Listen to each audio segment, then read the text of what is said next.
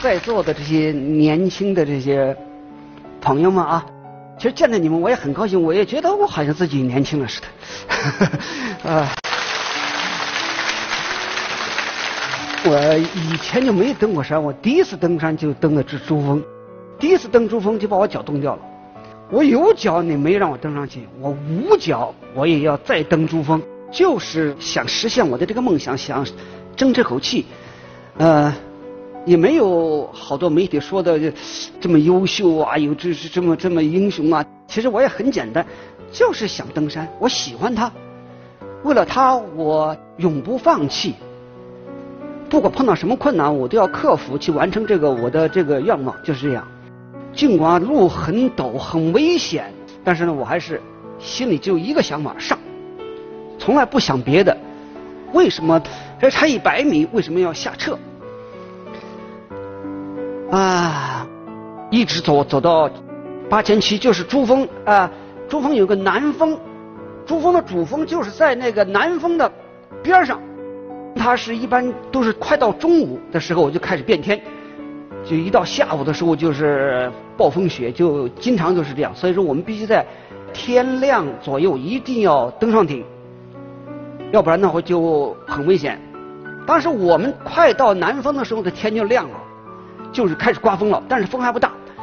等我到了南方的时候，我一我我就看见那个珠峰的时候呢，已经看不见了，那是风已经很大了。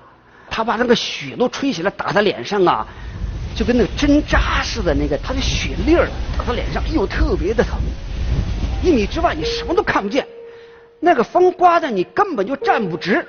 我本来就这这两个脚就就没有根儿，就站着不不稳。风一吹，我就老这么晃晃晃晃，所以我就就趴在那儿，蹲在那儿，就就不敢动，因为他那个路啊，就刚才说了，就是二十公分，这二十公分吧，你还必须踩在这个二十公分的里头，你要踩着外面一点儿，你你掉下去了，万这么就是万丈深渊，你滑下去以后就全完了。就说你唯一的生命的保障，就是说你手里的这根绳，它有一个路绳，但是你不能不动，你要站在那儿不动，你就会被冻死。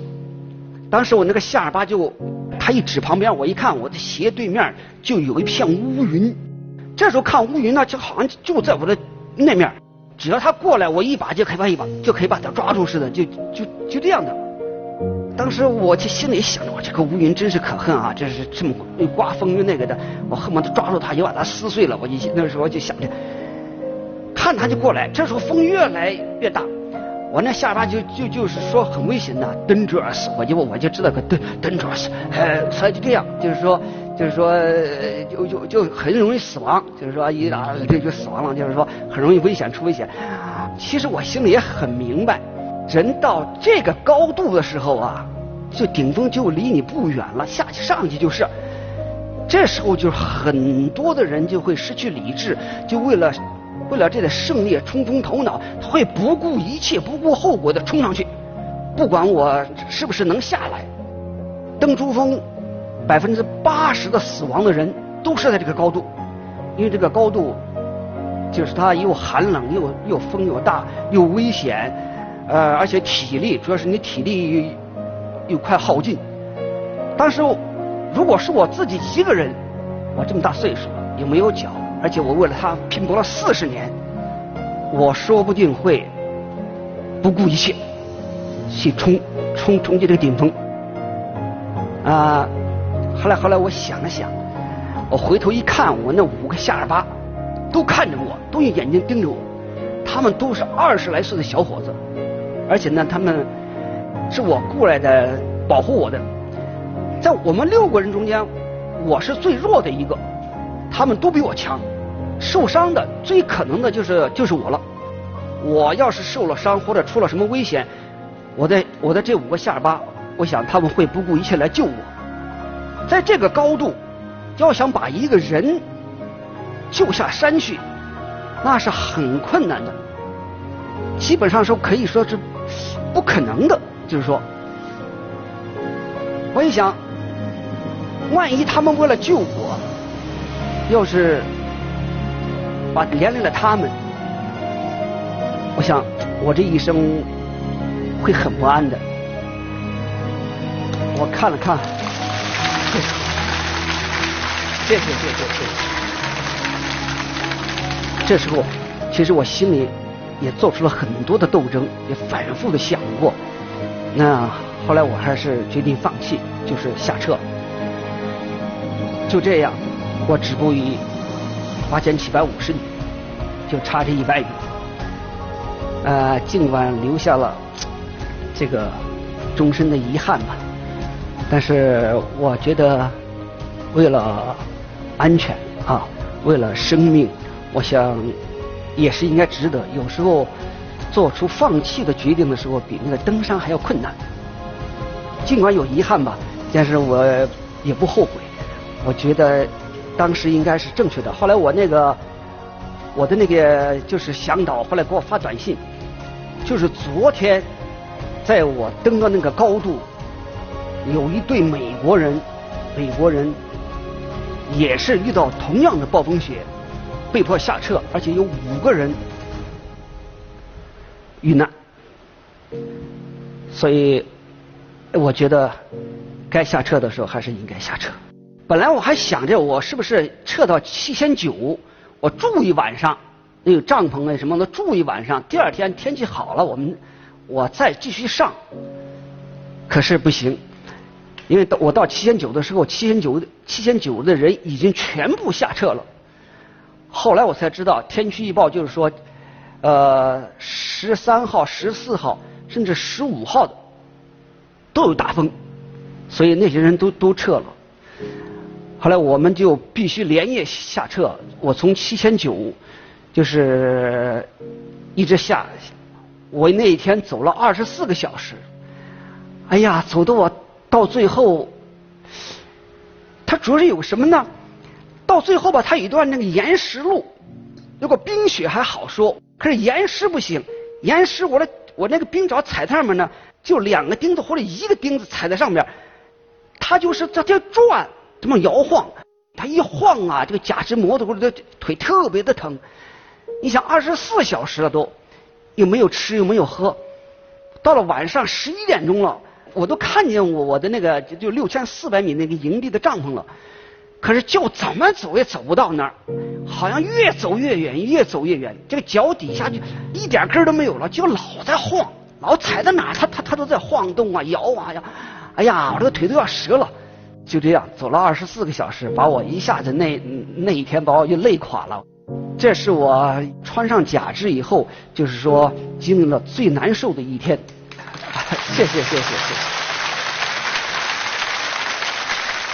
谢，谢谢谢谢。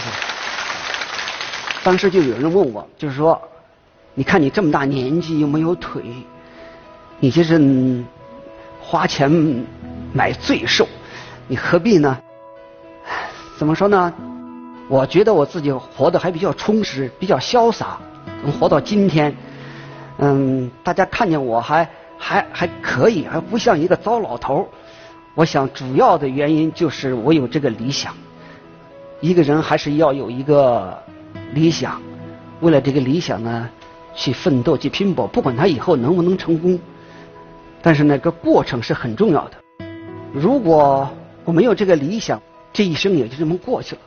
其实我以前是根本就不喜欢登山，我以前是搞足球的，我喜欢踢足球。那时候我就说，我身体的任何部分都可以受伤，但是我脚不能受伤。我的生活离不开足球。怎么到了登山队是阴差阳错的？当时的时候，国家登山队就是招那个登山运动员，可以免费检查身体啊。我一想，哎，免费检查身体倒可以试一试啊，赶快报名吧。就这，就没想到一选拔呢，就把我选拔上了。真正把我选拔上要去登珠峰的时候呢，我还在想呢，登完珠峰回来，我我我不干登登登山，我说还是踢足球去。结果没想到这回登山，嗯，七五年的登山，我把我的睡袋让给了我的一个丢失了睡袋的战友吧，结果呢，我自己冻伤了双脚。当时我才二十几岁，那时候对这个假肢也没有什么印象，就觉得。这一辈子就要在轮椅上度过，就是觉得非常悲惨，就是对今后的生活都失去了信心，非常痛苦。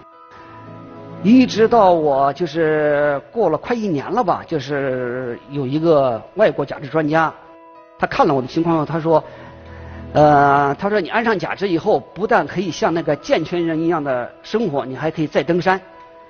我一听，哎呦，我知道我不用坐轮椅，我还可以像正常一样的生活。哎呀，那时候真的，我一下子就看啊，好像看到了光明似的。因为没有脚了嘛，他肯定踢不了足球，我就决定再登珠峰。所以那从那时候开始，再登珠峰就成了我一个梦想，成了我一个奋斗目标。就是因为有了这个，一直支持着我，不管是以后这个腿经常磨破呀，呃，经常磨肿啊，后来又因为伤口的不愈合又得了癌呀，就这样我都从来没有放弃。我是九六年发现得的淋巴癌，呃，在我还在放化疗的时候，我就开始锻炼。哦，那时候还在住院嘛，病房里住了六个病人，都是癌症病人。哎呀，一一个病人旁边守着好多家属，一天到晚的哭哭啼啼的那个。我一看，哎呀，这太影响我的情绪了，所以我就回家。所以我就骑车回家，尽管那时候。做这些呃治疗的时候浑身无力，所有的指标都很低，但是我还是勉强吃点饭，然后呢做一些简单的呃锻炼，然后第二天再骑车到医院去做治疗。我就从来不想他，就有些很多病人都是被吓死的，我觉得就是。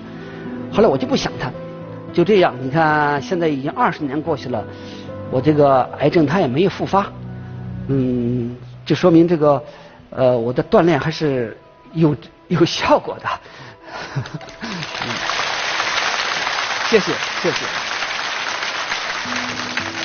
不管遇到什么困难，只要你想到有一个目标，就说我以后想干什么，去努力去奋斗，不要管别人怎么说。就是有很多人都跟我说，你这么大年纪没有腿，你还去去冒什么险？你看你还不享受享受晚年生活？但是我就。不管他们怎么说，我按照我的思路去干，主要在于坚持。只要在你坚持下去，我想一定会收到很好的成果。谢谢大家。